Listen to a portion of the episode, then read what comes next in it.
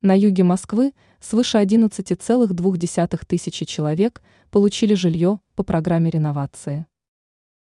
Программа реновации дает возможность жителям старых и аварийных домов получить современное жилье.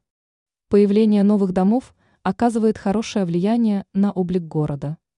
Как указывает в своем телеграм-канале мэр Москвы Сергей Семенович Собянин, жители 72 домов получили новое жилье на юге Москвы.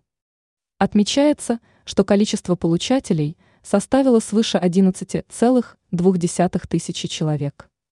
По словам Сергея Семеновича, в настоящее время выполняется строительство 17 новых домов.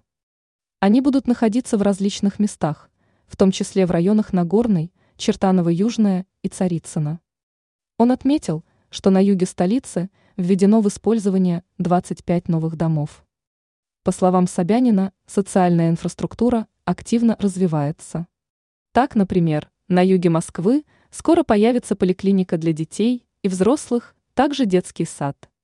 Он добавил, что в ближайшее время в Зябликове возникнет физкультурно-оздоровительный комплекс «Акварис».